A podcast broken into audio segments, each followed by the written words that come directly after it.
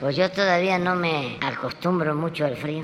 Este, sí, sí. Bueno, este, vamos a informar hoy jueves sobre cero impunidad y por eso nos acompaña aquí Ricardo Mejía Verdeja que siempre este, nos informa de cómo vamos. El propósito ya lo saben ustedes y cada vez se difunde más, es el que se tenga muy claro que no hay delito sin castigo, que el que comete un delito eh, debe ser eh, castigado y que no tiene por qué haber impunidad para nadie, sea quien sea, bajo la premisa de que al margen de la ley nada y por encima de la ley nadie. Y por eso eh, se trabaja todos los días y se manda el mensaje de que no sirve, no funciona el eh, moche el tener en nómina a policías, el comprar autoridades. Eso puede ser que todavía se lleve a cabo en algunos lugares, pero no es la regla, es la excepción. Lo de la venta de las plazas, todo aquello que predominaba. Ya les platiqué de cómo hace algunos años un gobernador me comentó todo esto para los jóvenes, porque muchos todavía no habían nacido, que entró al gobierno de un estado y que le pidieron cita audiencia unos empresarios y uno de ellos conocido del Estado que se dedicaba a actividades empresariales, o eh, así se le conocía como empresario, y otro desconocido, y los recibió porque los gobernadores, como cualquier autoridad, buscan que lleguen inversiones a los estados. Entonces la audiencia la pidieron porque este, estaban dispuestos a invertir en el estado. Dice que platicaron y todo muy bien, que iban a invertir. Y ya cuando se despidieron, el empresario conocido salió y el otro se quedó. Y ya en corto le dice, la verdad es que nosotros nos dedicamos pues a la venta o el tráfico de droga y teníamos un acuerdo con las autoridades anteriores y entregábamos una cantidad lo que queremos es saber cómo vamos a quedar ahora y a quién le vamos a entregar. Pues momentos muy difíciles, ¿no? Para una autoridad y que se atrevió a decirles, pues no, ya no hay ese trato. ¿Por qué no lo piensa? Este, entregamos tanto, puede ser el doble, pero ya estamos trabajando aquí y no ha habido ningún problema. Y la respuesta fue, no, se van. No nos podemos ir, pues se van. Bueno, ¿y cuánto tiempo nos da? Para irnos. No eran los tiempos de ahora, que hay más agresividad.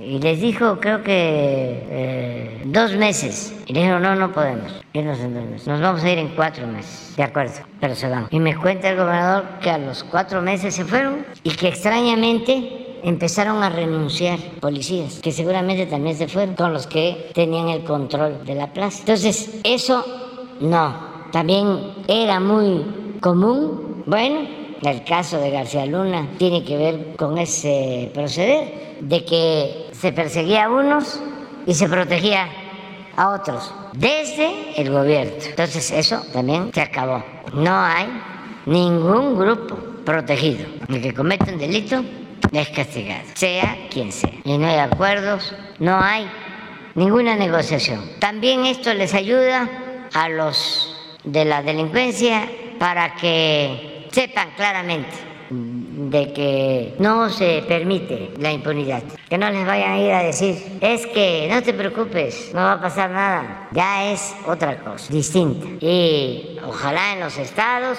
se transmita el mismo mensaje, porque esto ayuda mucho. No sé exactamente eh, cómo eh, puedan darse estas relaciones ahora, ha cambiado mucho, ha cambiado mucho. Ayuda el que se emitan estos mensajes y que se tengan mesas de seguridad en los estados, en donde participa no solo la autoridad estatal, sino las autoridades federales. Entonces son equipos conjuntos. Entonces no hay uno que tenga mando absoluto, porque todos los días, así como lo hacemos nosotros, se reúne el comandante de zona militar, el comandante de zona naval, eh, el fiscal, en algunos casos, el secretario de Seguridad Pública, el gobernador asiste. Hay algunos que no van, que envían a los secretarios de gobierno, pero yo diría que la mayoría sí asiste a las reuniones. Y hay unos que están casi al 100, siempre, ellos encabezan. Entonces hay coordinación que no existía. Entonces no depende el otorgar impunidad de una autoridad es que es un equipo, es un trabajo coordinado. Todo eso ayuda mucho, pero de lo que me preguntas, pues eh, no ha habido hasta ahora eh, estos eh, evidentes acuerdos de autoridades estatales, a lo mejor a nivel municipal, pero ya no es un asunto generalizado. Donde tenemos todavía muchos problemas es en el comportamiento de los jueces, del Poder Judicial y vamos a seguir haciendo la denuncia porque siguen los abadazos y yo espero que se actúe, que el Poder Judicial tome esto eh, como algo eh, prioritario. El Consejo de la Judicatura. Hoy vamos a dar a conocer un caso sobre eso. Y también fue un sábado, ¿no? Ahora, este, no, en general no, yo no puedo opinar, ¿no?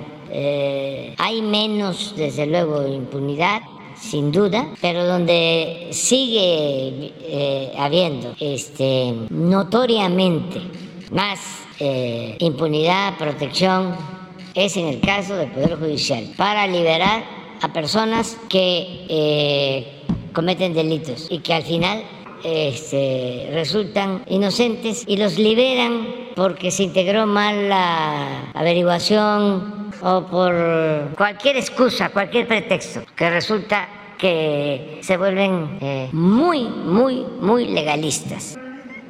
Es un problema estructural, pero hay que atenderlo.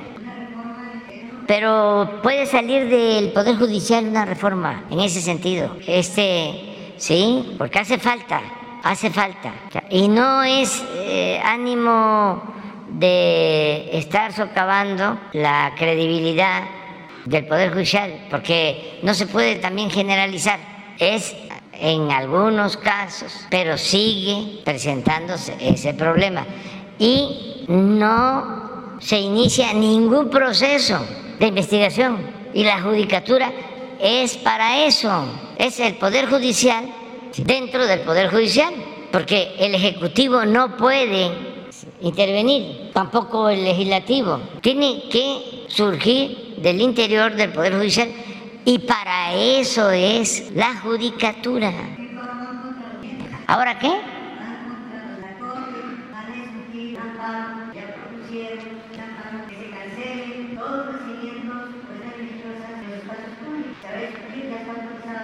Pero, por ejemplo, eso, o sea, ¿para qué se meten con las tradiciones, con las costumbres del pueblo?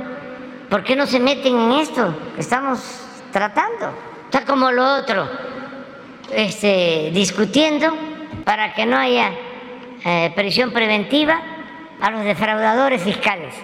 ¿Cómo van a estar protegiendo a factureros y a quienes este, se hicieron inmensamente ricos y van a seguir, vamos a seguir con lo mismo, lo que surgió hace 15 años, el uso de facturas falsas, que era un descaro tremendo, y ahora que es delito grave, ¿lo quieren quitar? No, no, porque aquí lo vamos a denunciar. ¿Cómo van a ser los jueces, magistrados, ministros, defensores de delincuentes de cuello blanco? ¿Cómo va a ser el dinero el que predomine y no la justicia?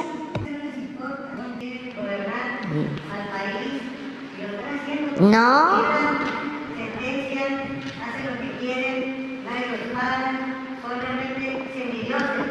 No, no, no, se ha avanzado.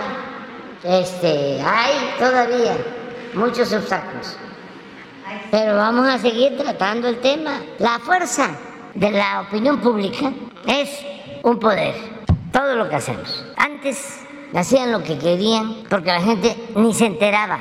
No se sabía quiénes eran los jueces, quiénes eran los magistrados, quiénes eran los ministros. Todo era casi en la clandestinidad. Todo se daba en la clandestinidad. Ahora no. Y hay que seguir este, denunciando. Pero bueno, ya este, fue mucha introducción. Vamos a...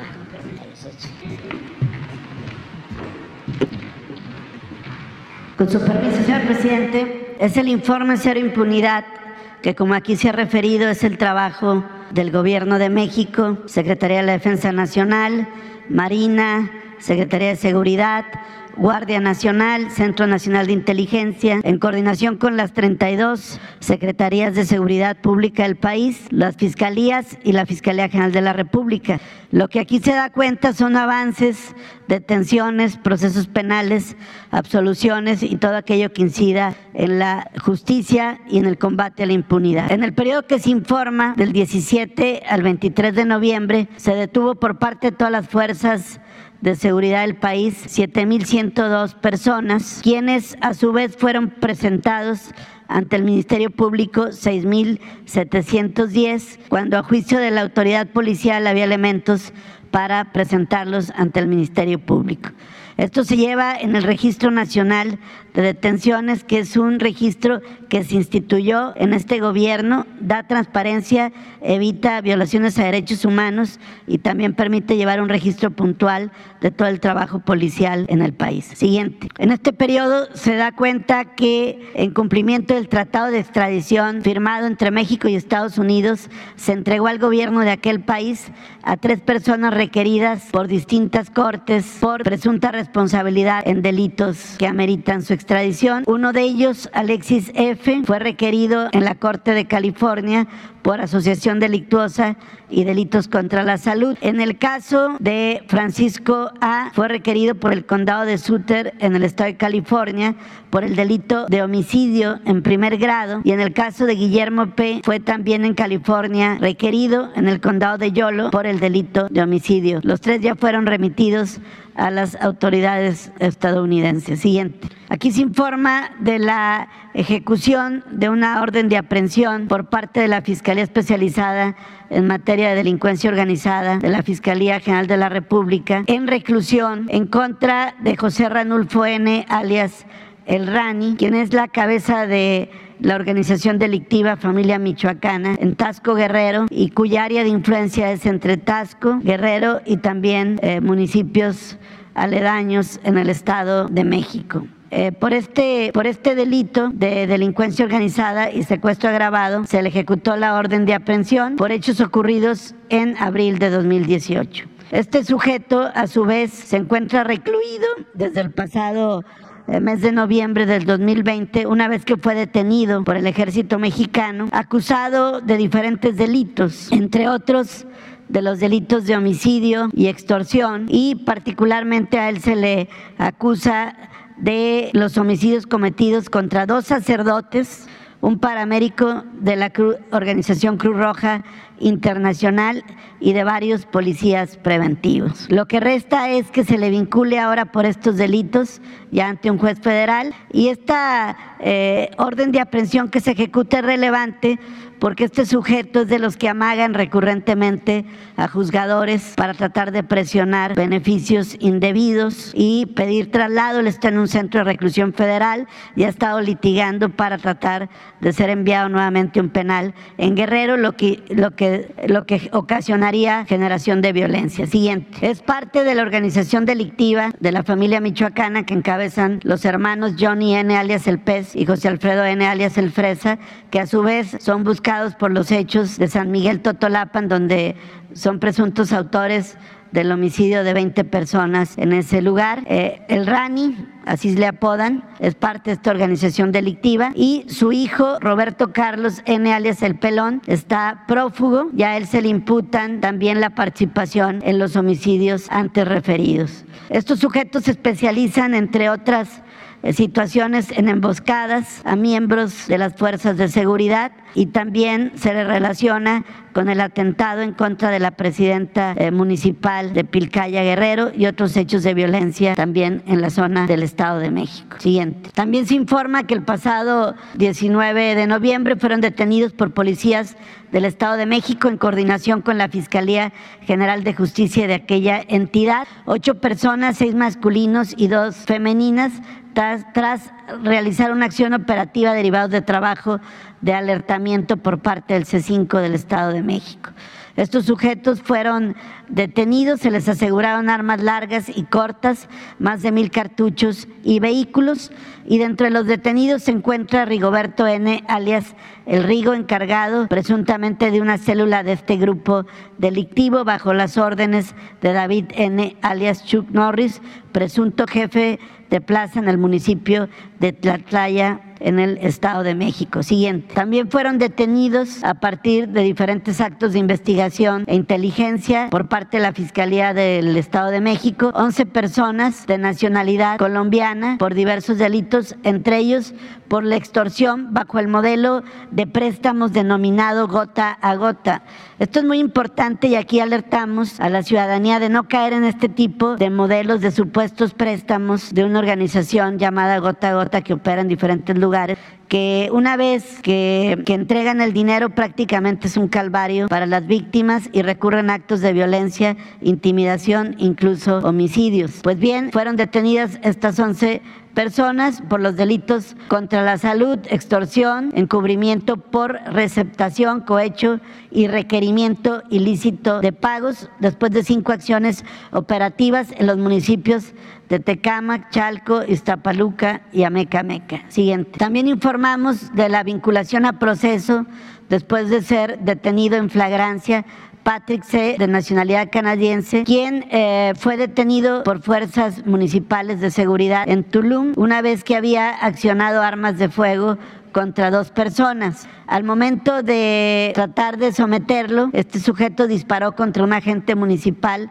en la cara y cuello, por lo que el elemento policial perdió la vida, fue detenido y ya fue vinculado a proceso por homicidio calificado en contra de un policía municipal y homicidio en grado de tentativa en contra de ocho agentes más. Siguiente. También informamos de la detención del exalcalde de Copainalá, Chiapas, por la Fiscalía General de Justicia de aquella entidad. Se le ejecutó la detención y ya fue decretado el auto de formal prisión en contra de este exalcalde, quien está procesado bajo el, el anterior sistema penal, por eso se le decreta un auto de formal prisión y se le acusa de los delitos de privación ilegal de la libertad en su carácter de plagio o secuestro y despojo cometido en aquel municipio. Siguiente. También informamos de la detención de diferentes generadores de violencia por parte de la Secretaría de la Defensa Nacional y la Guardia Nacional. Durante el periodo que se informa, se logró la detención de 35 personas entre otras en Monterrey, dos personas con un arma larga y 12 kilogramos de fentanilo. En Cedral, San Luis Potosí, tres personas detenidas, entre ellas un menor de edad con cuatro armas largas, 980 cartuchos chalecos tácticos, placas balísticas y, y, tres vehículos, entre otros elementos. Siguiente. En Hermosillo, Sonora, se cumplimentó una orden de reaprensión entre las autoridades eh, ministeriales de, del estado de Sonora y también del estado de Sinaloa es detenido José N. alias El Chefo, quien se había fugado del penal de Aguaruto en Sinaloa el pasado 17 de octubre de 2019. Él está vinculado a la organización delictiva Los Cazadores, que a su vez es un brazo del cártel del Pacífico. Es un generador de violencia en los municipios de Caborca, Pitiquito, Altar, Trincheras en Sonora. Ya fue ejecutada la orden de reaprensión por su fuga. En Santa María del Oro, Jalisco, hay dos detenidos con dos armas largas. Siguiente. En Tepeji del Río hay ocho personas detenidas por diferentes eventos delictivos que dañaron a su vez tres vehículos oficiales. En Tecate fue detenida una persona, Francisca N., con 22.4 kilogramos de metanfetamina. Siguiente. En Ojo Caliente, Zacatecas, una persona detenida, cinco liberadas, con cuatro armas largas y vehículo y cartuchos. En Cuernavaca fueron cinco personas detenidas con un menor de edad, entre ellos un arma larga, dos armas cortas, entre otros objetos. Siguiente. En Lagos de Moreno, Jalisco, fueron eh, detenidos eh, dos agresores. Uno de ellos fue abatido por fuerzas de seguridad. Se les detuvo con dos armas largas, un vehículo y cargadores. En Nogales, Sonora, fue detenida una persona con casi 79 mil dólares que no pudo acreditar el legal eh, posesión de este dinero. Siguiente. Siguiendo con el caso del operativo permanente en la zona comprendida entre Michoacán y Jalisco, a partir del caso de San José de Gracia, ocurrido en febrero del presente año, fueron detenidos dos personas en Marcos Castellano, que es la cabecera municipal de San José de Gracia. Fueron abatidos en un enfrentamiento cinco, cinco personas y en Tizapán el Alto fueron detenidos siete agresores con cinco armas largas. Siguiente. A partir del despliegue permanente que lleva la Secretaría de la Defensa Nacional y la Guardia Nacional, en esta región a partir de los hechos de San José de Gracia, se ha logrado la detención de 85 generadores de violencia que pertenecen a los grupos delictivos Cártel Jalisco Nueva Generación y al grupo denominado Pájaro Sierra. Todo esto en los municipios de Tizapán el Alto, Manzanilla de la Paz, Santa María del Oro, San José de Gracia, Marcos Castellano, Mazamitla, a quienes se les han asegurado armas largas, cargadores, cartuchos, vehículos y demás elementos, eh, todos vinculados a proceso penal. Esta es la zona de la operación. Siguiente. Por parte de la Secretaría de la Marina se informa que en el Aeropuerto Internacional de la Ciudad de México fue detenida una persona proveniente de Bogotá, Colombia, a quien se le aseguraron seis kilos de la sustancia conocida como cloruro de bencilo, que es utilizado para la elaboración de drogas sintéticas. La persona fue detenida, el material asegurado y fue puesto a disposición de la Fiscalía General de la República. Siguiente. También informar que dentro del despliegue que se lleva en el corredor de Guaymas y Cajeme en Sonora, elementos de la Marina en coordinación con la Fuerza eh, presente la Coordinación Nacional Antisecuestros y la Policía Municipal a partir de patrullajes y órdenes de cateo ejecutadas en dos inmuebles, detuvieron a tres personas que pertenecen a la organización delictiva La Plaza, a quienes se les aseguraron inmuebles, dosis de droga, dosis de marihuana, armas cortas, armas largas, camuflaje, ponchallantas y algo importante, 157 chips de celulares que utilizan para diferentes operaciones delictivas. Aquí hemos insistido también en cómo para los grupos criminales operar con este tipo de instrumentos para secuestro, extorsión u operaciones delictivas, le facilitan sus operaciones los llamados chips prepagos. Siguiente. Informar que también por parte de la Secretaría de la Marina fueron detenidos por elementos de esta institución en coordinación con la Secretaría de Seguridad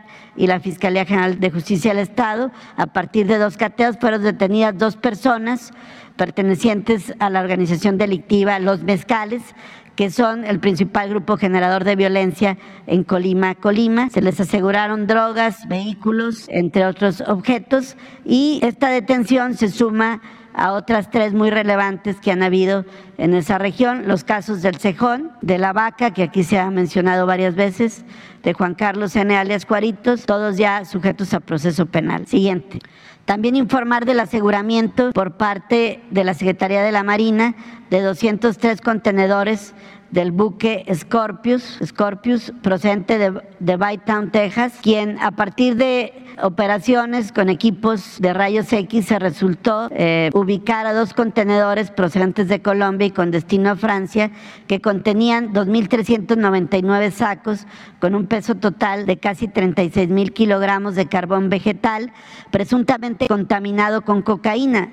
A partir de las muestras que se enviaron a los laboratorios centrales de la aduana y a los eh, análisis y dictámenes de química forense, resultó positivo a cocaína esta sustancia y fueron puestos a disposición de la Fiscalía General de la República para los efectos penales y procesales conducentes. Siguiente. También informar de vinculaciones relevantes, que es la otra parte importante después de que una persona es detenida y puesta a disposición de los jueces de control. El caso de los feminicidas o presuntos feminicidas de la maestra Mónica Citlali, quien fue primero reportada como desaparecida y después su cuerpo encontrado en la carretera México-Cuernavaca. Eh, aquí se informó la semana pasada y ambos ya fueron, Alexis N. y su madre María Isabel N., ya fueron vinculados a proceso penal.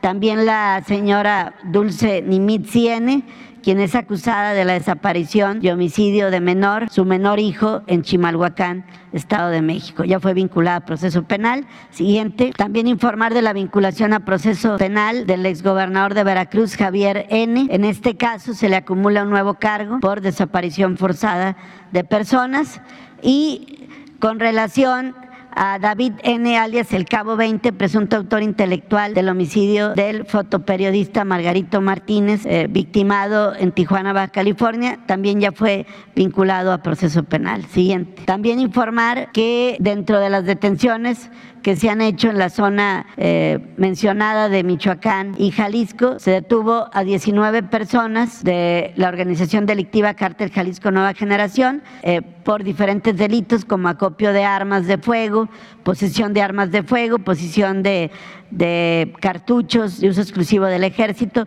y homicidio en grado de tentativa. Eh, todas estas eh, personas, todas estas personas ya fueron vinculadas a proceso penal. Es un total de 19 individuos pertenecientes a estos grupos delictivos. Siguiente. También en el caso de generadores de violencia de eh, Culiacán, presuntamente parte de una organización delictiva de aquella región, ya fueron vinculados también a proceso penal cinco personas por delitos que tiene que ver con la aportación indebida de armas de fuego, aditamentos lanzagranadas, cartuchos y demás objetos para actividades de carácter delictiva. Siguiente. También informar de la vinculación a proceso de Silvano L., alias El Mano Seca, líder también de una organización delictiva que opera en los municipios de Florencia, Teúl, Tepetongo, Montescobedo y Fresnillo, Zacatecas, así como en los municipios de Tequila, Colotlán y Huejúcar en Jalisco. Ya fue vinculado a proceso penal eh, por diferentes delitos. Siguiente. También informar de sentencias relevantes obtenidas en el Estado de México, una de ellas de 45 años de prisión en contra de Miguel Ángel N por el delito de trata de personas en la modalidad de explotación sexual en agravio de una joven de 23 años. También otra sentencia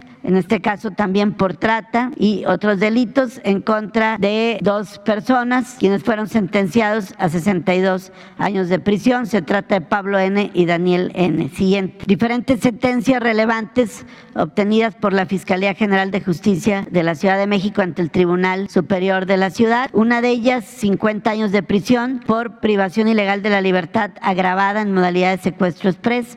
Otra más en contra de Abraham N por homicidio calificado 50 años, otra más en contra de Juan Carlos N por el delito de secuestro express 50 años. Y otra más de 46 años en contra de Abraham N por desaparición forzada cometida por particulares. Aquí queremos resaltar que ya empiezan a haber eh, cada día más procesos penales que concluyen en sentencias condenatorias por delitos de desaparición forzada, en este caso cometidos por particulares. Siguiente. En cuanto a los feminicidios que han derivado en detenciones, se informa de 28 detenidos en este periodo, con 11 personas sentenciadas, de las cuales son 6 en la Ciudad de México, con dos sentencias, en el Estado de México dos, en Oaxaca tres con dos sentenciados, en Michoacán cuatro con tres sentenciados, en Chihuahua son seis con un sentenciado, en Morelos un detenido, en Jalisco un detenido, en Chiapas dos sentenciados, en Puebla un sentenciado, en Durango un detenido, en Sinaloa un detenido. Siguiente. Aquí recordar que en el caso de los feminicidios la penalidad es de entre 40 y 70 años cuando hay sentencias condenatorias. Este es el caso que refería el señor presidente es una liberación ordenada por un juez de Ramón N. alias El Moncho, IOR1. Esto fue, como aquí se dijo, un sabadazo. Eh, se informa la libertad eh, prácticamente en la madrugada del viernes, perdón, del sábado, ya sábado, decretando la libertad Este sujeto pertenecía a la organización criminal del cártel Jalisco Nueva Generación. Estaba acusado por los delitos de delincuencia organizada con la finalidad de delitos contra la salud y el juez, la jueza uno de procesos penales del Estado de Jalisco solicitó poner en libertad inmediata a este sujeto, quien primero fue el lugarteniente de los Valencia, de una organización delictiva y después del cártel eh, Jalisco Nueva Generación. La jueza emitió la sentencia absolutoria y el juez segundo de distrito en el estado de Sonora fue exhortado a dar cumplimiento a esta sentencia y se envió el escrito al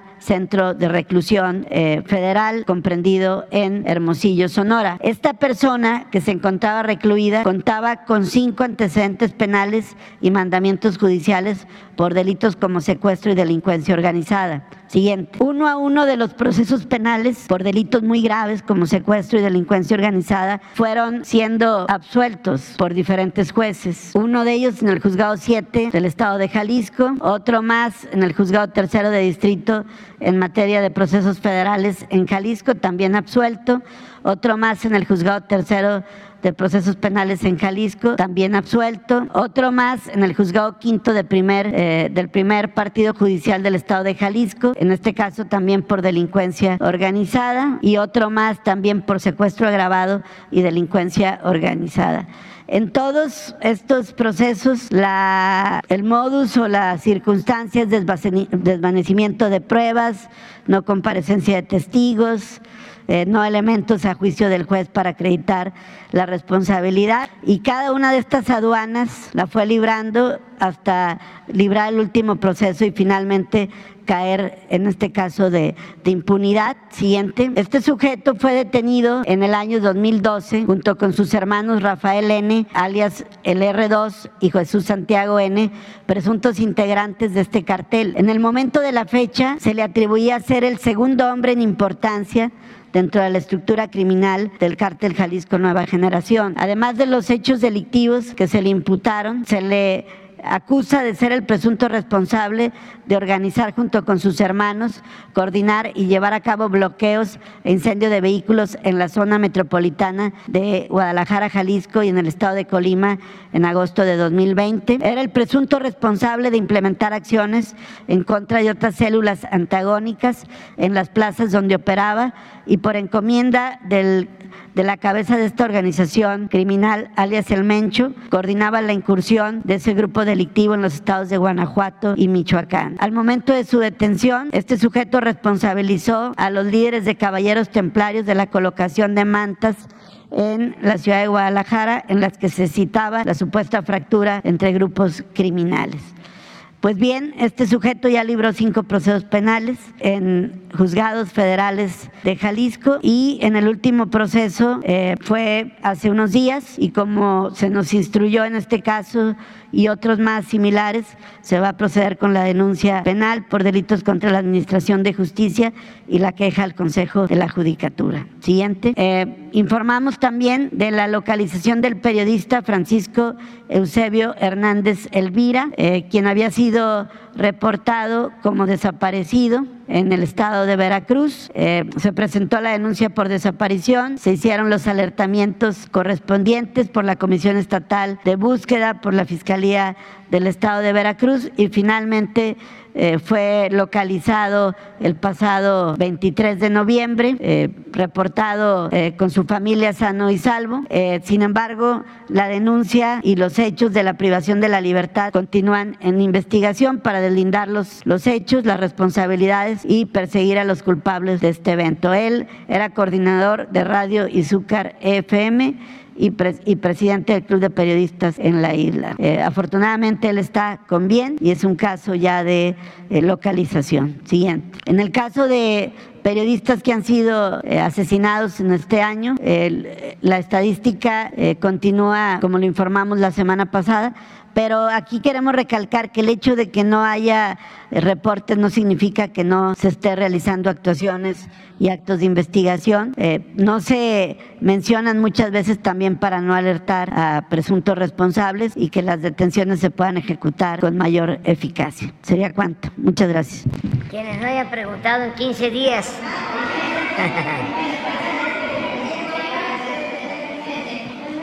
Tú, tú, dos, tres, cuatro. Se van ustedes tres después. bueno, ¿se alcanza ustedes? Señor presidente, buenos días. Mi nombre es Ernestina Aguilera y usted me apoyó con la búsqueda de mi hermano periodista Leo de Gario Aguilera, que fue desaparecido en el 2004 con René Juárez Cisneros. La Secretaría de Búsqueda de Personas me atendió. La licenciada Alma estuvimos en Chilpancingo. Pero, licenciado, me di cuenta de que ahí hay mucha corrupción en la fiscalía. Cuando vi que el hijo, el fiscal de búsqueda de personas, es el hijo de un, de un ministerial de hace muchos años, yo me desanimé. Licenciado, si no trabajo, no como. Entonces buscar con gente que, que no van a encontrar a mi hermano, que me van a hacer perder el tiempo, yo me desanimé. Pero sí agradezco mucho la atención que se me dio. Y entonces eh, yo estoy esperando y le pido de favor que se depuren las fiscalías en Guerrero. Muchísima corrupción.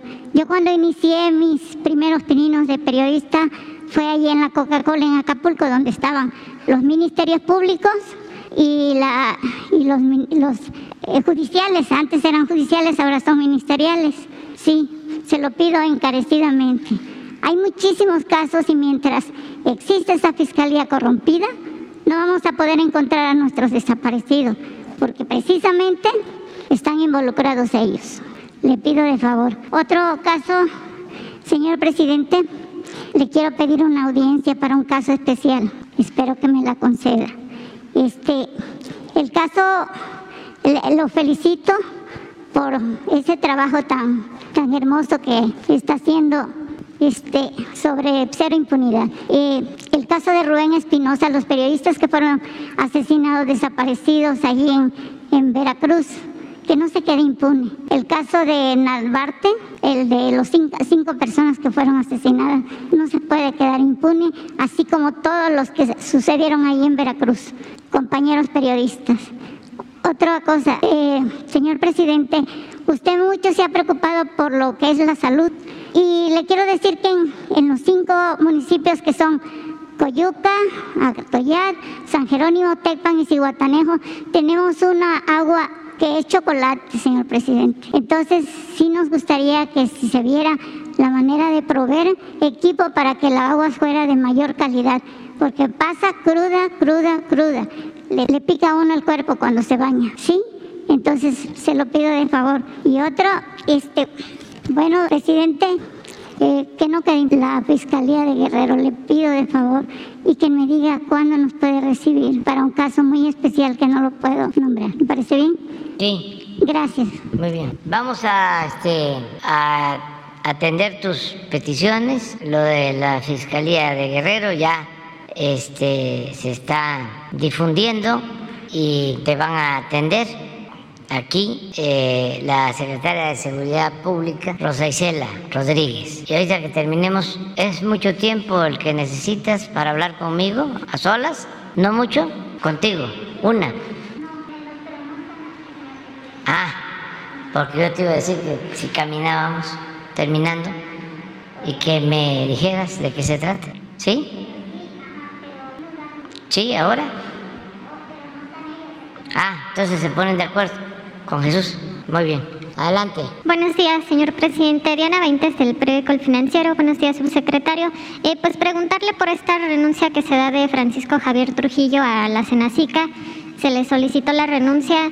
Eh, usted había hecho una crítica que era un funcionario que estaba 30 años ahí y bueno, en todo caso, si ya tiene pensado un perfil para suplir a este funcionario. Sí, este renunció ayer o antier eh, al cargo de Senacica, ya llevaba muchos años ahí, 20, 30 años, y ya era necesario un relevo. Todavía no se decide quién lo va a sustituir, tiene que ser una gente pues con experiencia en la materia, en todo lo que es eh, sanidad de animal, eh, vegetal, todo el cuidado de lo sanitario, pero todavía no se define quién va a estar ya pronto lo vamos a resolver. Pero fue solicitada esta, se le solicitó esta renuncia al funcionario. No sé cómo lo hizo el secretario de Agricultura, que fue el que me informó por escrito de la renuncia que había presentado. Eh, presidente, también, eh, bueno, aunque ya había comentado en días pasados un poco sobre el tema,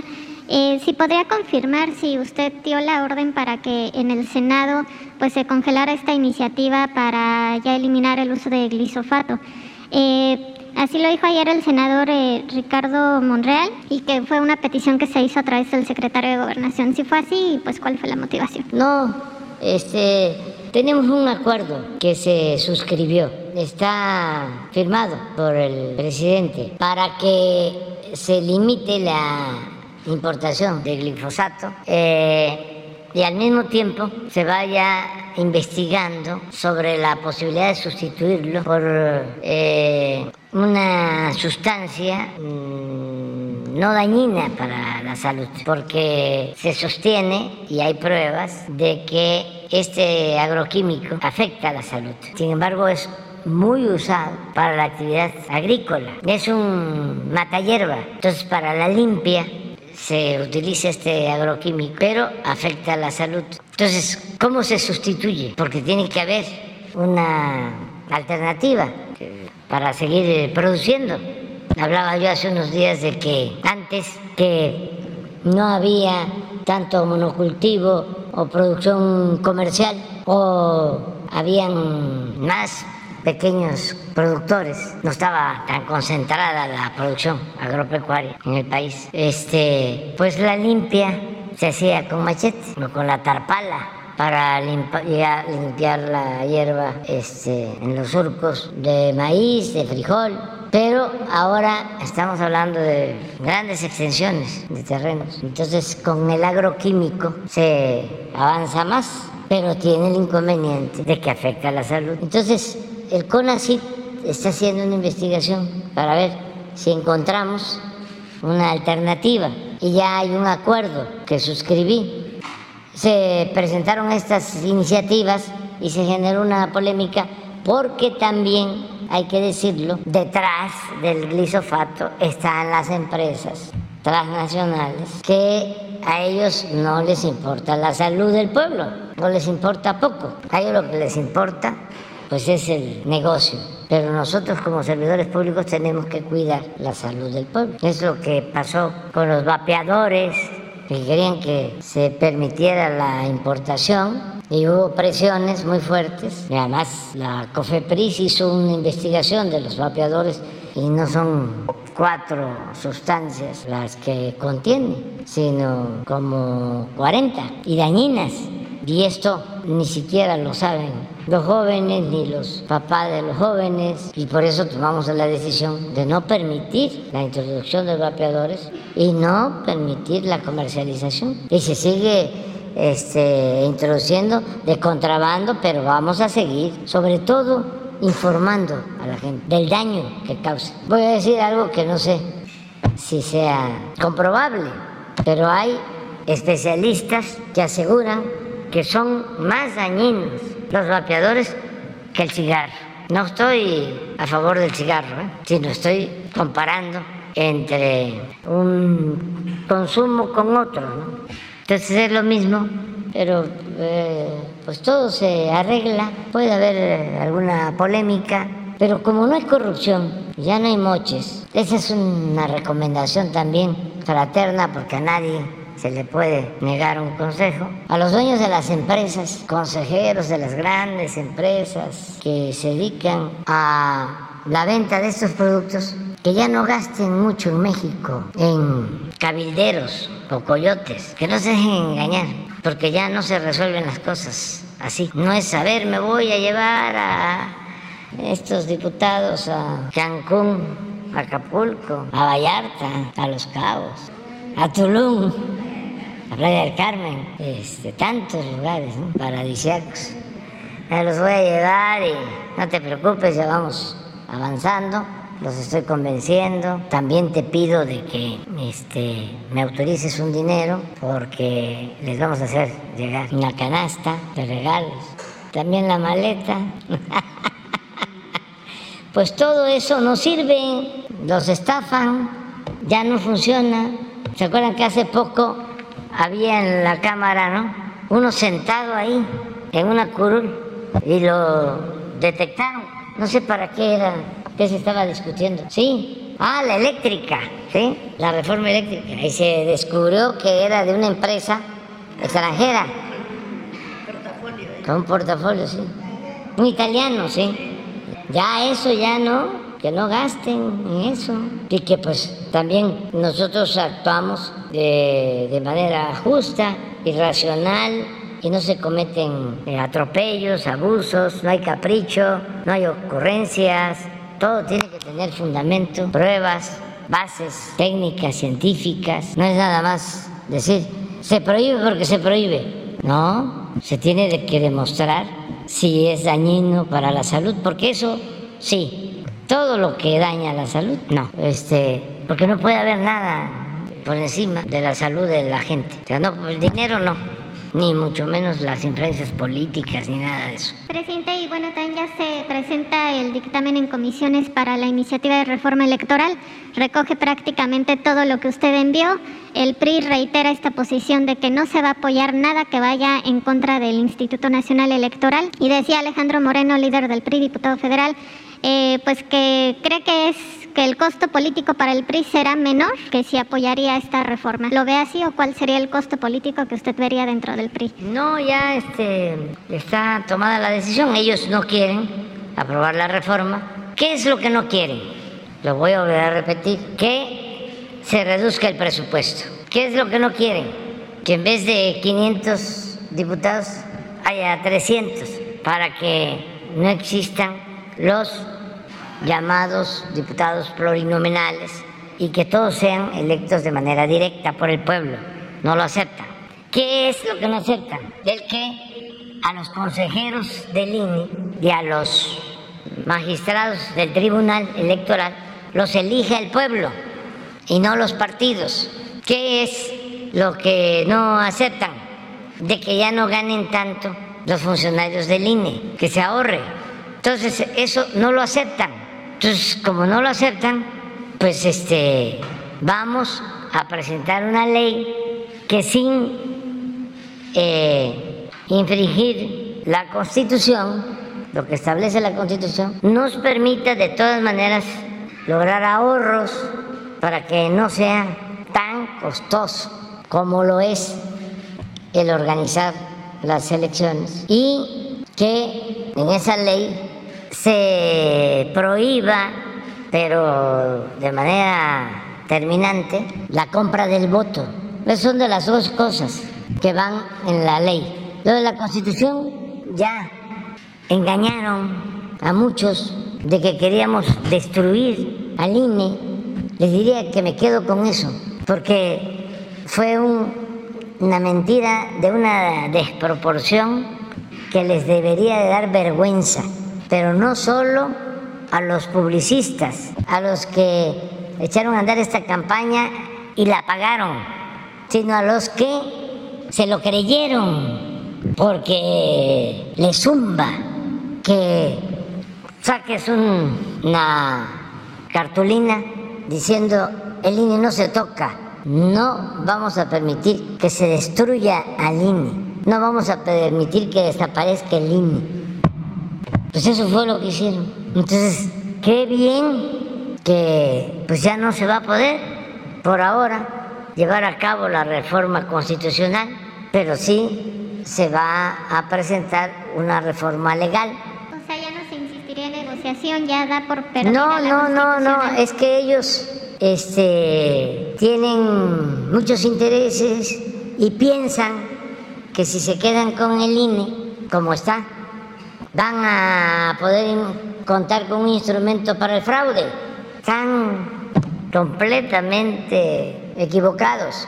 La gente ya no acepta el fraude. Y este y el dinero, porque la reforma a la Constitución que nosotros propusimos es disminuir el dinero que se entrega a los partidos. Todo eso lo cuidaron y es comprensible que esta élite corrupta defienda el fraude electoral porque han hecho uno, dos, tres, diez, veinte fraudes, siempre, por décadas. Lo que es lamentable es que no solo es esta agrupación o esta élite fraudulenta de mapaches los que impiden una reforma constitucional para hacer valer a plenitud la democracia, sino que engañan pues a millones. Entonces, los engañados, muchos con buen nivel académico, nada más por honestidad y orgullo, deberían de leer la reforma y tener el valor civil para decir, me engañaron, me equivoqué, me cae tan mal del presidente que ya creo cualquier mentira. No oigo, no veo, no razono. Estoy ya dominado por la pasión, para no decir por el odio, porque esos son extremos. Pero es muy interesante, es un fenómeno. Es como lo que hemos venido hablando, ¿no? De cómo engañaron tantos años. Hay que hacer una lista de mentiras famosas que les ayudaron al saqueo. Mentiras que se difundieron a través de medios y se volvieron eh, creencias que penetraron en el imaginario colectivo. De eso de que si aumentaban los salarios, iba a haber inflación. Y si acaben con el salario, porque si no va a haber inflación. Otra gran mentira. No tenemos buena recaudación en la hacienda pública porque no pagan impuestos los ambulantes. Ah, sí. Todavía este, los conservadores y sus voceros siguen con lo mismo. Me acuerdo que en una elección intermedia hace poco, eh, uno que fue director del Reforma puso este, aquí en la Ciudad de México, en las delegaciones donde ganó el conservadurismo, puso aquí este, ganó eh, la oposición que es donde viven los que pagan impuestos. Y acá hizo el mapa, Lázaro Ríos, ya no está, hizo el mapa de las otras delegaciones de la. Aquí ganó Morena, porque aquí viven los que no pagan impuestos, los pobres. Todos pagamos impuestos, hasta la gente más humilde paga impuestos, todos. Los que no pagaban impuestos eran precisamente los jefes de Lázaro Ríos y de estos voceros. Esos nunca pagaban impuestos, por eso están ahora tan enojados. Pero era una mentira como esta mentira de se va a destruir el INE.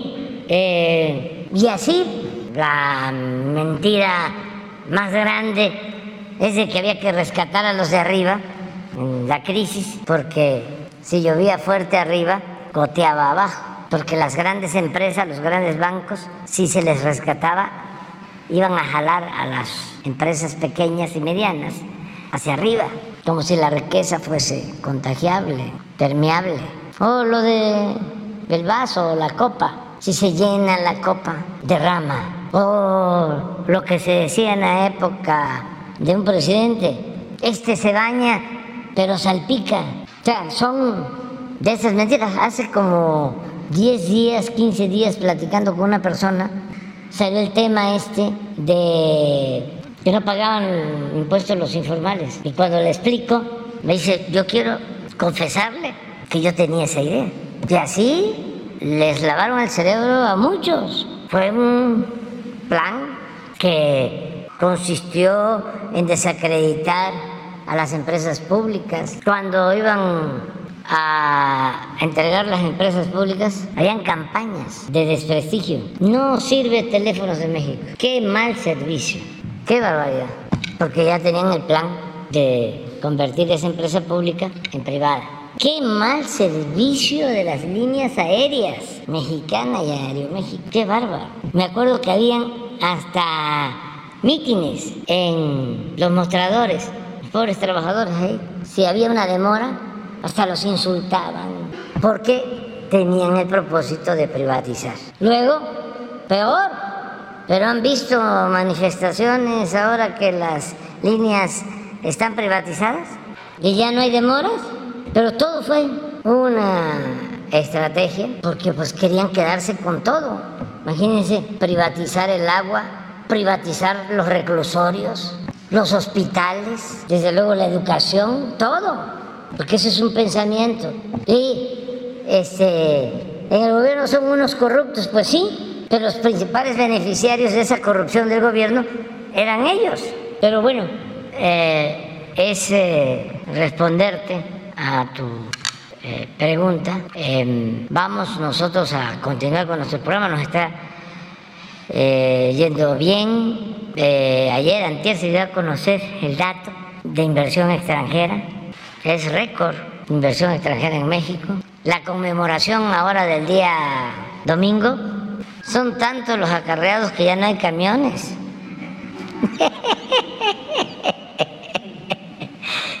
ya no hay camiones. La gente está entusiasmadísima y este pues que se organicen y vean cómo se vienen juntos, eso sí, con mucho cuidado, despacio, que el que maneje, pues que descanse un día antes bien, nada de alcohol y es un festejo porque entre todos hemos logrado echar a andar la transformación de México. Y hay muy buenos resultados. Y la gente así lo siente, así lo ve. Les voy a mostrar la encuesta de hoy, eh, de los jueves.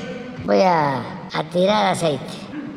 Este, esta es la de los jueves. Sigue Modi arriba. Pero miren, de Macuspana, Patarrajada, segundo lugar. 69. Modi trae 77. Segundo lugar, 69 con 25 en contra. 6 que no contestaron. Por eso hablo de que traemos en promedio el 70, porque esos 6 si se reparten, pues cuando menos uno se pasa del lado nuestro, de los que están a favor. Luego es Australia, ¿verdad? 56-31. Suiza, 50-31. Italia, 54-36. Hasta ahí están positivos. 1, 2, 3, 4, 5. Y ahí ya pues no sale de Reino Unido. Este es un caso especial. De las cosas interesantes, ¿no? El primer ministro acaba de entrar y la que renunció traía nueve y ya es pues, que lleva un mes, dos meses, como un mes, ya están 36. O sea que ahí va, cayó bien, ya no hay más abajo, pero le ganó Japón a Alemania, ¿no? Ah, le va a ayudar. Lo está atendiendo este, eh, la secretaria de Educación y los van a seguir atendiendo. No creo que haya problema, ellos hasta se van a sumar. Este, no hay problema. Presidente, finalmente ya que tocó lo de la Ciudad de México, si nos regala un comentario de este anuncio que hizo la jefa de gobierno que se va a casar y pues en caso de que lo invite, si asistiría a esta celebración. Gracias. Pues felicidades, muchas felicidades. Este, todo lo que sea eh, estar contentos, alegres, felices, pues debe celebrarse. No, no hay que este, enojarse ni andar con cara dura o amargado, mucho menos frustrarse. Hay que decir gracias a la vida que nos ha dado tanto. Pues eso es otra cosa, porque pues yo por lo general no asisto a ceremonias, este, ni bautizos, ni bodas, pero desde hace años, porque me invitan mucho y entonces, pues, tendré yo que dedicar bastante tiempo. Además, tengo muchos amigos, millones de amigos, hermanas, hermanos. La verdad, hay cariño, mucho cariño. Y es recíproco, con mucha gente, no solo mi familia, o mi familia es muy grande, o lo que decía don Julio Scherer, que me comentaba, me decía, cuando yo le planteaba algo, decía, mire, ya usted no se pertenece, ya es eh, de dominio público, ya está usted inventariado como un servidor público. Eso es válido hasta finales de septiembre del 24. Ya, a finales de septiembre del 24 cierro mi ciclo y ya eh, hay relevo generacional. Y estoy contento porque son muy buenos los que van a entrar al relevo. Van a resultar hasta mejores, porque ya se desbrozó el camino. Por eso dicen, eh, ¿por qué em, tanta em, franqueza? ¿Por qué tan directo? ¿Por qué no se matiza?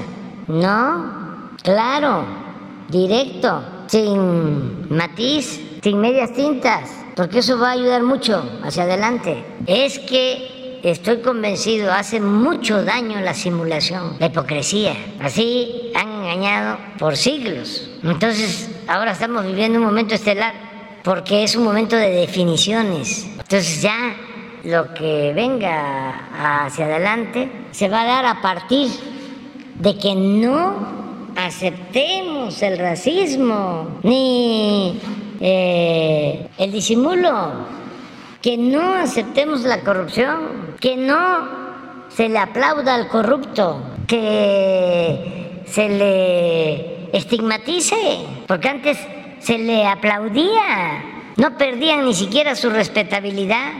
Y ese, decía don Jesús Silva Gerso, ese es el peor de los males, el que no perdían ni siquiera su respetabilidad. Todavía se les ponía de ejemplo. En algunos casos estudia, se le decía a los hijos, para que cuando seas grande, seas como don fulano, un reverendo ladrón, un cacique. Ese era el modelo a seguir. Afortunadamente, eso no llegó a eclipsar por completo la vida pública de México. ¿Y por qué no pudo eso? Este, arrasar todo y acabar con nuestros valores.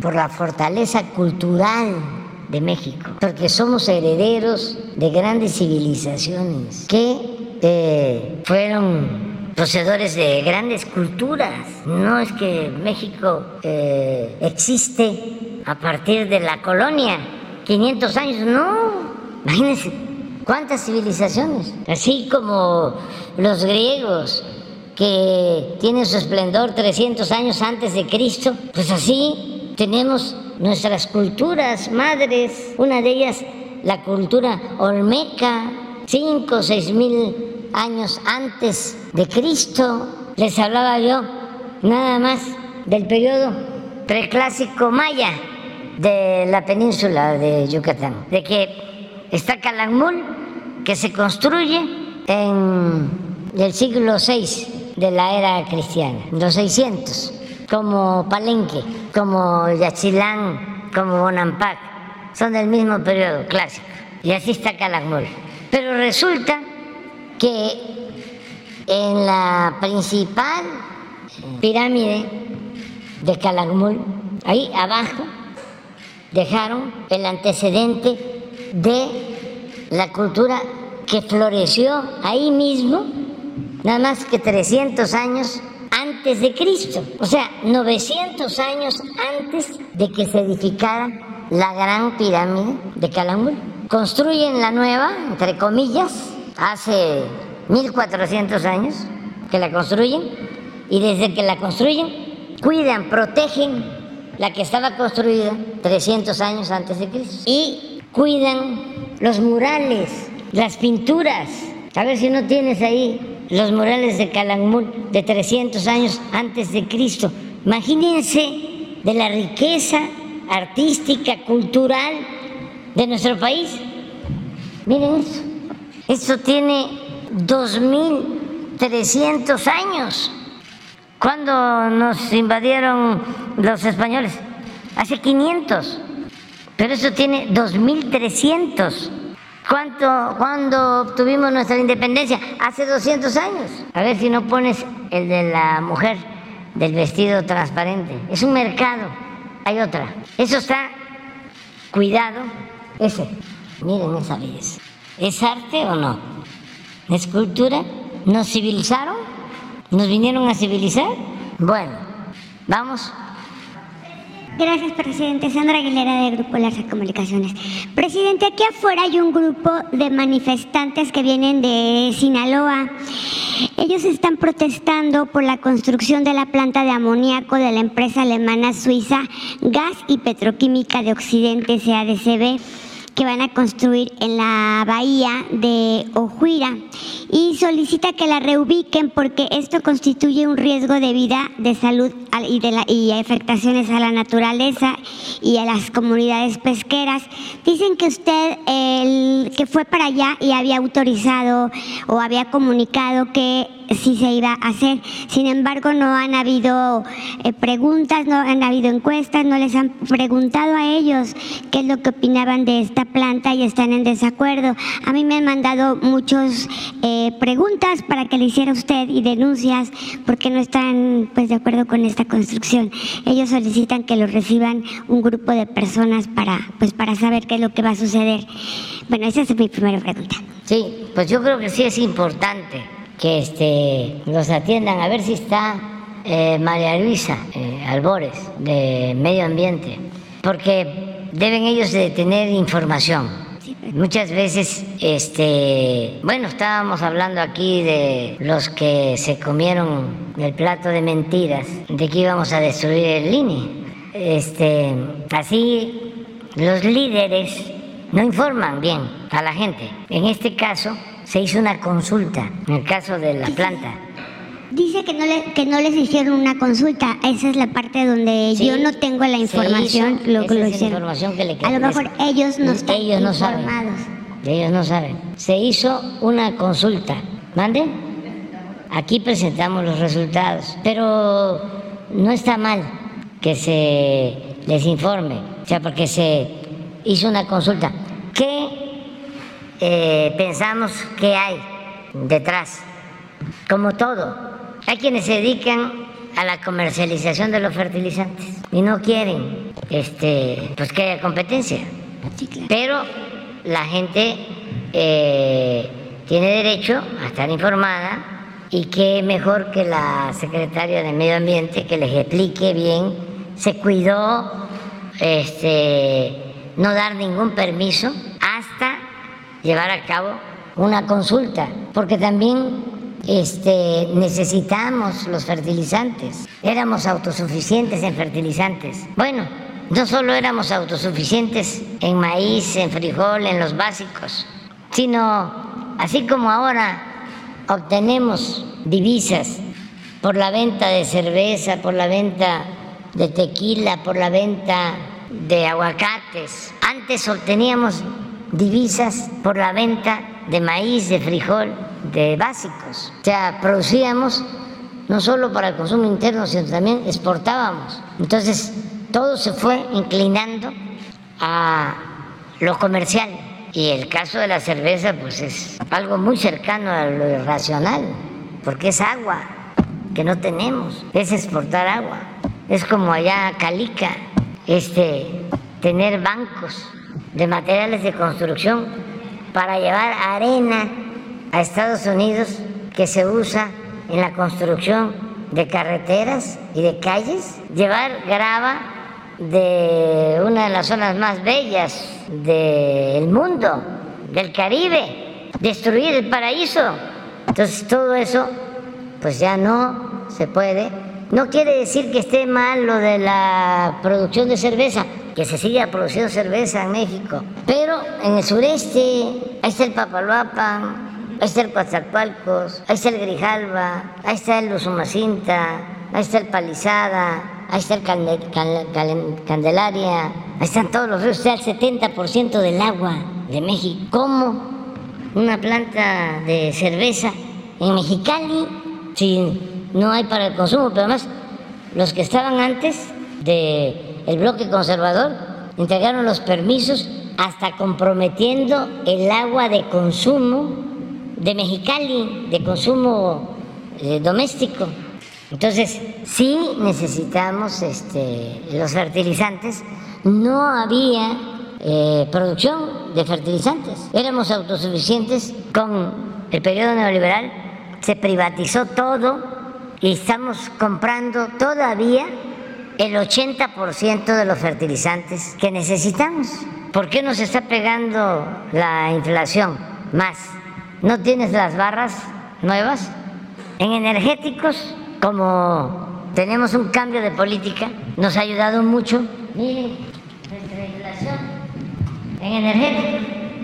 Esto es de hoy, ¿verdad? 0.3, porque no aumenta la gasolina porque nosotros pues tenemos el control. ¿Qué hubiese pasado si acaban con Pemex? ¿Qué hubiese pasado si acaban con la Comisión Federal de Electricidad? Este juez que les dan paro a Iberdrola, Gómez Fierro, y los senadores y los diputados que votaron en contra de la Comisión Federal de Electricidad y a favor de Iberdrola y todavía se molestan cuando se les dice que son traidores a la patria. Lo decía el general Cárdenas, quien entrega sus recursos, los recursos naturales de México a extranjeros, son traidores a la patria. ¿Cómo legisladores votando por empresas extranjeras? Pues es lo que hizo Calderón y lo quiso Cedillo. Cedillo privatiza los ferrocarriles, los entrega extranjeros, acaba con los ferrocarriles de pasajeros y todavía se va a trabajar como asesor a una de las empresas que se benefició con la privatización de los ferrocarriles. Y Calderón, lo mismo, de empleado de Iberdrola, después de ser presidente de México. Es una vergüenza. Bueno, pero que sigan defendiendo esa política y que este, voten en contra de las empresas públicas y a favor de empresas particulares y sobre todo extranjeras. ¿Qué es eso? Miren, esto es lo que más nos afecta, es alimentos. Ya está bajando. Sí, saben 4239. Aquí tengo que también reconocer el apoyo de algunos productores y industriales y comerciantes que eh, los convocamos a que nos ayudaran y se definió una canasta básica de 24 productos, 1.038 pesos, y eso nos ha ayudado a bajar eso. Y otras medidas que se están tomando en este sentido. Pero miren, Estados Unidos, uno, tres energéticos también ya le están bajando, pero no tienen en alimento. Ellos eh, tienen mucha producción de alimento y obvio tienen producción de fertilizantes. Nosotros no tenemos producción de fertilizantes, debemos producir alimentos. Así como se va hacia la autosuficiencia energética para el año próximo, así queremos lo de la autosuficiencia alimentaria, porque esto es básico para la inflación y para todo. Miren Europa lo que está sufriendo, nada más por lo del gas. Y, eh, celebramos y es este, una oportunidad que deben de aprovechar porque todos los pronósticos van en el sentido de que el invierno no va a ser tan severo este año. De todas maneras, tienen que aplicarse porque un invierno fuerte sí les va a afectar si no tienen resuelto lo de el gas, lo de los energéticos. Pero también con relación a nosotros, en alimentos están mejores. Entonces nosotros tenemos 8.1, Estados Unidos 7.7 y Europa promedio 16. Entonces, eh, ya tomamos la decisión, a partir del mes próximo empezamos a entregar fertilizante gratuito a dos millones de productores de todo el país, a pequeños productores de todo el país, porque necesitamos producir más alimentos. Los vamos a atender por otro lado, presidente, tenemos una investigación eh, acerca del Instituto para devolverle al, pueblo lo robado, donde no pueden subastar o no pueden vender o no pueden dar este, estos bienes porque no los tienen eh, todavía, mm, no se los han entregado el SAT. Por ejemplo, en la carretera de Quintana Roo llegando a Chetumal hay un avión, no sé si se ha fijado del lado izquierdo, que hay un avión que tiene mucho tiempo parado, echándose a perder porque está ahí parado pero no se lo han podido entregar porque hay juicios, porque no los han liberado, o también puede ser porque ya, o sea, está el juicio a lo mejor ya ganados que también han llegado asuntos que ya están ganados y tienen el mandato judicial de devolverlo a las personas que son dueñas y no los han devuelto. Entonces, eh, como este tipo de asuntos hay muchos y está gastando mucho el gobierno en las bodegas que tienen guardadas las cosas y, bueno, yo creo que eso también sería muy bueno para, para el pueblo. Sí, estamos avanzando mucho. Ya eh, se ha ahorrado bastante dinero en el cierre de bodegas que se tenían rentadas. Era todo un negocio también para guardar mercancías confiscadas. Por eso es el tianguis para el bienestar. Todo lo que se tiene confiscado, de ropa, de artículos para el hogar, artículos deportivos, juguetes, todo se le entrega a la gente más pobre del país. y nos ahorramos el pago por la renta de las bodegas. Y sí, son trámites este, que llevan mucho tiempo. Yo iba a Tuxtla y llegaba yo al aeropuerto y me molestaba mucho porque veía un avión de estos abandonados de Aviaxa. Y hablé con las autoridades y les dije, muévanlo. Pero es que hay un juicio, busquen la forma. Pero no puede ser por imagen que estén ahí convirtiéndose en chatarra estos aviones y así en otras partes. En este caso se movió, pero hay eh, todavía muchos eh, asuntos pendientes por trámites. Bueno, hasta los dólares que se confiscan se tienen que mandar a Canadá para que los verifiquen. Si no tienen olor, no estoy exagerando, ¿eh? si no tienen olor a droga, si no tienen olor a sangre. Entonces, todo eso lleva muchísimo tiempo. Voy a aprovechar para este, mandarle un recado fraterno al fiscal general, porque ellos son los que este, nos entregan estos bienes. Y siempre él nos ayuda, pero debe de haber ahora este, bastante. Y siempre ayuda, siempre ayuda. Acaba de pasar el sorteo de la Lotería Nacional, la casa esta, este, machuchona, sí, de las lomas, ahí quedó, no salió, este, pero va para el nuevo sorteo y van a haber novedades este, en los nuevos sorteos. Va a haber un sorteo antes del de Navidad porque el de Navidad sí queda como era antes, eh, dinero, pero va a haber uno antes para seguir entregando eh, bienes confiscados, tanto de la delincuencia organizada como de la delincuencia de cuello blanco, eh, incluido dinero, porque necesitamos también entregar lo que les corresponde a los deportistas. Les damos sus becas cada año, necesitamos sacar para eso y para otras necesidades. Pero el tianguis continúa con esto de también limpiar las bodegas, porque ¿qué creen que hacían? Quemaban la mercancía. Sí, se echaba a perder. Porque lo mismo, este, supuestamente eh, esto significaba una competencia desleal para el mercado y era mejor quemar. Nosotros decimos no, porque son este, mercancías buenas y se entregan a la gente que lo necesita. Esa también fue una decisión que tomamos. Yo podría llevarme informando en el Zócalo cuando me toque el informe, porque no es informe, es una conmemoración ahora, es una celebración. Cinco horas, si detallara todo lo que hemos hecho. No es para presumir, este, es nada más para que este, aplaudan nuestros adversarios, se pongan contentos antes de desayunar. ¿Eh? ¿qué cuánto va a durar su discurso? Sí, va a estar este. Largo. Este. Entre la marcha y el discurso. Sí, eh, eso también. Eh, hay que venir preparado. porque la marcha no es que sea mucho la distancia. Pero la gente, presidente. Sí, el asunto es que se va uno parando y se tarda bastante por mm, la gente.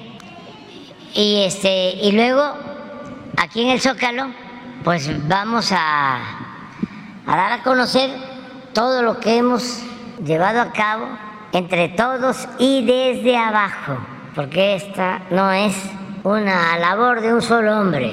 Este es un movimiento impulsado por millones de mujeres, de hombres. Es de todos, de todas. No, no. Ah, sí, vienen, vienen de otros estados. No, no, no, no, no, va a ser aquí, nada más. Este, no hay ningún problema porque nos vamos a organizar. Yo creo que, em, pues ya lo voy a empezar a decir porque ya nada más mañana nos queda, ¿no? Sí, es hora, presidente. Aunque este, miren, para todos los que vienen, eh, vamos a procurar que nos organicemos por estado. Sí, eh, y para que no haya preferencia para nadie, eh, todos este, estemos juntos, que sea eh, por orden alfabético. Entonces, pedirle a los eh, autoridades que van a venir, porque es una conmemoración, todos los que han participado en el movimiento de transformación, pero también no nos reservamos el derecho de admisión, solo nos reservamos el derecho de admisión para violentos, provocadores, groseros, mal hablados. Este, pero todos los que quieran, miren, eh, acabamos de ver la encuesta, 69%. Si eh, obtuvimos solo el 31 por 31 millones de votos, 51, 52% de los que votaron. Ahora son más y me gustó mucho lo que hizo este pensador crítico, creativo, que lo estimo mucho, que me cae muy bien. A lo mejor lo perjudico. Pero el compañero quiso una camiseta. Sí. Small, Sí. el diseñador. ¿Mm? El diseñador, ¿no? Sí. Sí, le ofrezco disculpas por haberlo mencionado, pero este, porque luego les va re mal a los que menciono. En Twitter. Sí, este, pero este, no, no, no hace falta no llevar camiseta de. Ni un color especial. ¿Mande? Ni tampoco un color especial. No, no, no, no, no, no, no, no. Lo que hay que llevar sí es posiblemente un sombrero o una gorra por el sol, porque ah, eso sí. Guitarra, violín, acordeón, batucada, banda, marimba. Este, bueno, los hablaba yo de vienen compañeros también migrantes que son bienvenidos, bien recibidos. Entonces vamos a mañana vamos a hablar más de eso, de pa- para que eh, ya los que vengan que sepan cómo va a ser. Sí, porque este, van a venir muchos gobernadores, ¿no, presidente? Y van a venir autoridades, van a venir gobernadores y gobernadoras y este y a lo mejor ellos pues pueden encabezar Su estado. porque ellos son parte de la transformación, desde luego. Este, sus eh, contingentes por estado, decía un crítico, es que no es una marcha, es un desfile. Sí, hombre, es un desfile. Sí, Ese, ese no me gusta, no, este no, le falta, ya. eh, no, pero el, otro sí, la, la, primera. Esa sí. Eh, Es, es que eso era lo que quería puntualizar. O sea, no es la causa de un partido, de un movimiento, es la causa de todo un pueblo. Así es. Mi partido es México. Mi partido es México. Entonces, todos los que quieran ir, mujeres, hombres de buena voluntad, están invitados, todos. Va a estar mi familia. Mis hijos, no sé exactamente, porque también, pues es voluntario el que quiera ir. Este, y bandas y música y luego este dar a conocer los avances de la transformación y voy a hacer algo que no he hecho, lo adelanto, muy breve, voy a definir cómo podríamos denominar teóricamente el modelo político, económico, social que estamos llevando a cabo en México. Porque no es, desde luego, neoliberalismo, tampoco es, como dicen nuestros adversarios, populismo. Sí, la política, entre otras cosas, es pensamiento y acción, pero en los tiempos de cambios, los tiempos de transformación, la eh, acción es convicción.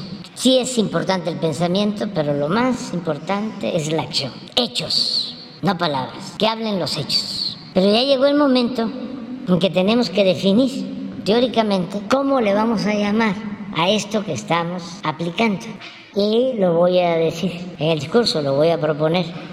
Entonces, no es eh, eh, solo este, la conmemoración de los cuatro años, los avances conseguidos entre todos, pero también una definición con mucho orgullo, porque hay cosas que nosotros aplicamos en México que no se aplican en otras partes. No estamos como chauvinistas, pero sí queremos dar a conocer, primero en México y al mundo, cuáles son los principios que nos guían. Y son principios universales, pero fundamentalmente principios fraguados en la lucha de, de nuestro pueblo a través de la historia. Decía Martín, vamos a injertar el mundo en nuestros países, pero procuremos que el tronco siempre sea el nuestro. Es que es muy fecunda la historia de México. Eh, la vez pasada lo dije, lo repito. ¿Dónde están los hidalgos? ¿Dónde están los morelos? ¿Dónde están los juárez? ¿Dónde están los maderos? ¿Dónde están los villas? ¿Dónde están los zapatos? ¿Dónde están los lázaros Cárdenas? Con todo respeto, la independencia de México no solo fue para eh, desprendernos del dominio colonial español, fue para abolir la esclavitud, para las dos cosas. Y eso no se dio en otras partes. La independencia de los países latinoamericanos se da casi al mismo tiempo en todas partes por la decadencia de la monarquía española. Hay una circunstancia especial. Pero en México no solo se lucha por la independencia. Hidalgo no solo lucha por la independencia, lucha por la justicia, por abolir la esclavitud. Y Morelos también. Eso nos hace distintos. ¿En qué país del mundo hubo un movimiento de reforma como el encabezado por el presidente Juárez para dividir, para separar el poder civil del poder eclesiástico? ¿En qué país se aplica la máxima bíblica de que al César lo que es del César y a Dios lo que es de Dios? Solo aquí, Estado laico, solo aquí. ¿Dónde? Hasta la actualidad. Y en el último censo, creo que 79% manifestaron ser católicos. Sin embargo, la mayoría del pueblo mantiene y está de acuerdo con el laicismo. Esa es una herencia de nuestra lucha. La Revolución Mexicana, la primera revolución social del siglo XX, la primera en el mundo. Imagínense cuántas enseñanzas. Entonces sí vamos a definir, pues, qué nos inspira, de dónde venimos, para qué vamos a estar extrapolando o importando experiencias de otras partes. Claro que hay que ser lo más universal que podamos y lo más nacional, desde luego, que se pueda, pero es mucha la herencia cultural, histórica. Y eso es lo que hemos hecho.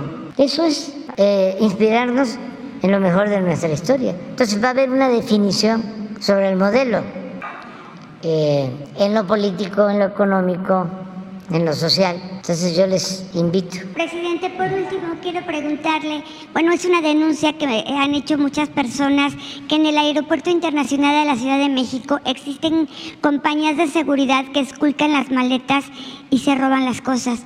Cuando uno llega directamente a la línea aérea para reclamar, dicen que el personal no pertenece a ellos, sino que es, un, es personal del aeropuerto. De hecho, han sacado reportajes sobre esto, pero ya es, ya es muy, muy evidente lo que está sucediendo, presidente. ¿Esto quién lo podría resolver? Ya se está resolviendo. Se ha avanzado mucho desde que el aeropuerto está administrado por la Secretaría de Marina. Hay resistencias, como en todo, pero se ha ido avanzando y se va a continuar avanzando, porque sí siguen habiendo este tipo de eh, delitos. Estamos ya muy conscientes de eso. Se ha avanzado bastante, bastante, ¿eh? pero ya eh, también se tiene identificado lo que se necesita atender. ya no puedo hablar más porque no este, poner los sobreavisos, pero ya, como se dice en el béisbol, ya los tenemos bien fildeados. Ya vámonos, ¿no? Vamos, ya vamos a hacer.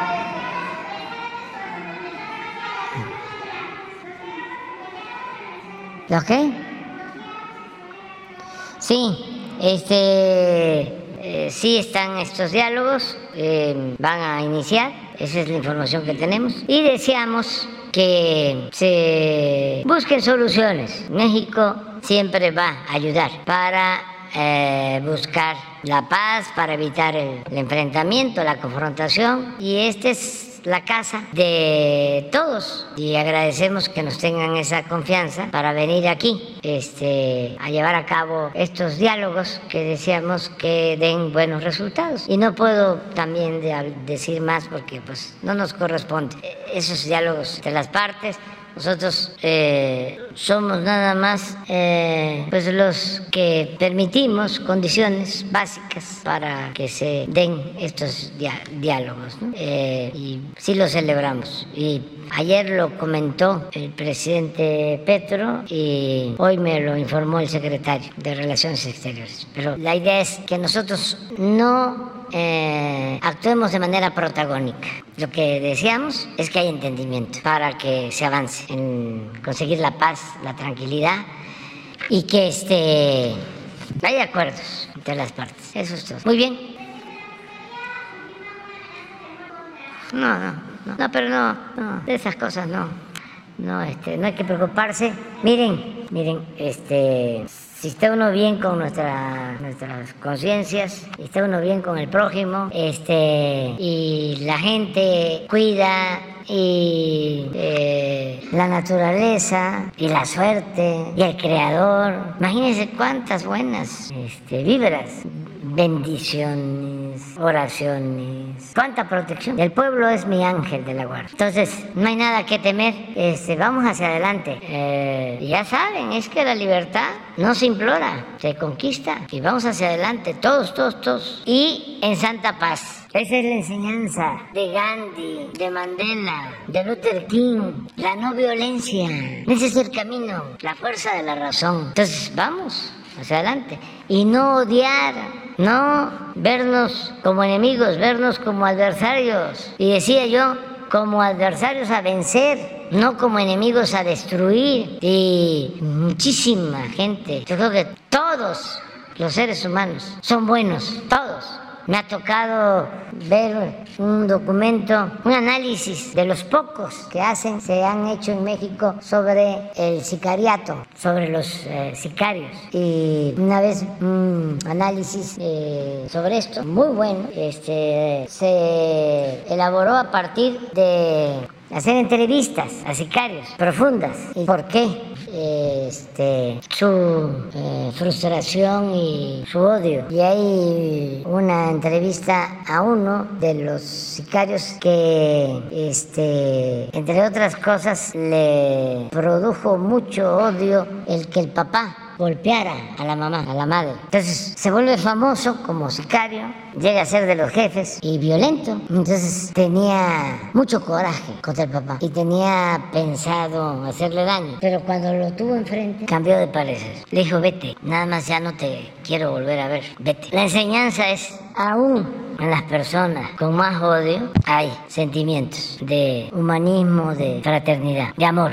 Eso lo tenemos todos. Y siempre he creído, y lo repito, de que el ser humano no es malo por naturaleza, no nace malo, son las circunstancias las que llevan a algunos a actuar con odio. Entonces hay que pensar así, hay que pensar de esa manera. Y vamos adelante.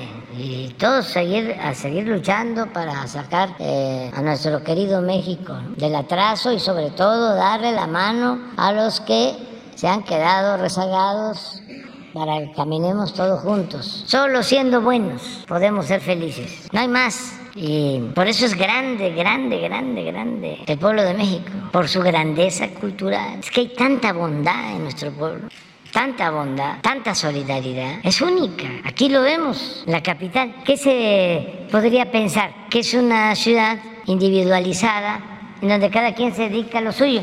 Ah, sí, puede ser que tengan departamentos en una unidad habitacional, un edificio, y no se hablen.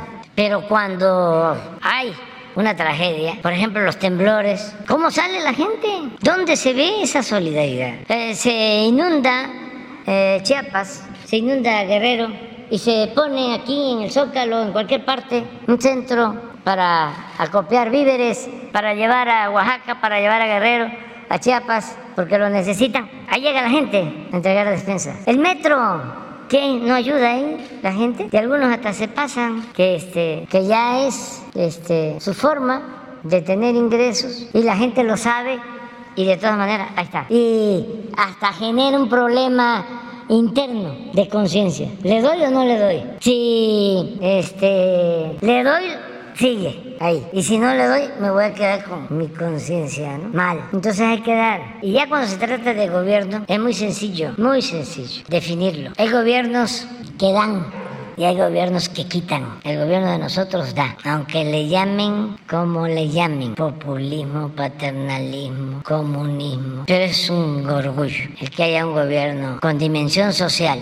Hay una frase del general Cárdenas, ponla y con esa terminamos, de, de sus apuntes. Antes se acostumbraba mucho a llevar un diario. Todos los revolucionarios llevaban su diario. El diario del general Mújica es de primera. El diario del Che se acostumbraba antes, pero ya ahora como todo es este, digital, el diario. Pero este, este de cuando dice de los pobres, F, esto.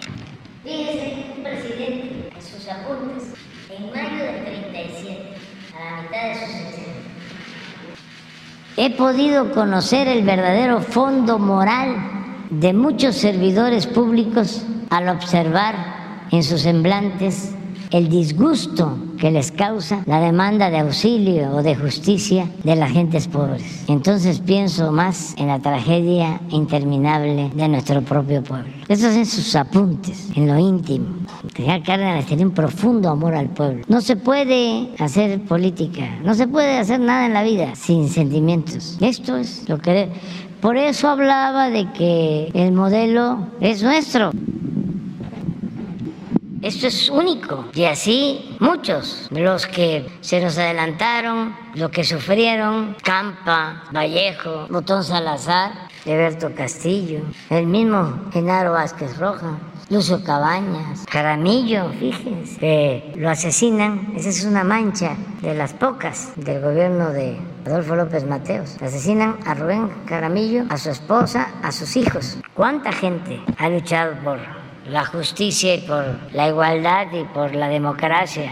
Entonces, ¿cómo no vamos a celebrar el domingo de que estamos llevando a cabo una transformación? Y también nuestros adversarios tienen todo el derecho de manifestarse. Les quiero decir que hasta orgulloso me siento que vinieron los dirigentes de la llamada ultraderecha del mundo a reunirse en México. Si ustedes eh, conocen, sobre todo el caso de los jóvenes, que estudien la historia del artículo 33 de la Constitución, que viene de tiempo atrás. No se modificó ni con la Constitución del 17, que era la que se es el artículo que se aplica a extranjeros que intervienen en asuntos que solo son competencia de los mexicanos. Extranjeros se les llamaba perniciosos y todavía hasta, no sé si el anterior gobierno, pero creo que con Calderón sí, lo aplicaron, el 33. Nosotros nunca lo vamos a aplicar. Entonces vinieron del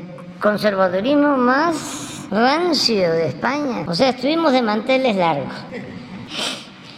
De Brasil, de Estados Unidos, de Argentina, de todos lados, sin problema, sin problema. Con más razón, este, garantizamos el, derecho a disentir a los adversarios mexicanos, toda la libertad para expresarse, para manifestarse de manera pacífica. Gracias.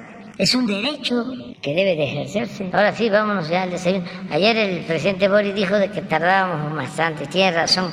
Es que este, eh, yo hablo despacio, no hablo de corrido, pero son temas importantes que si no nos quedamos este, en preguntas y respuestas y es mejor darle contexto. No hay texto sin contexto.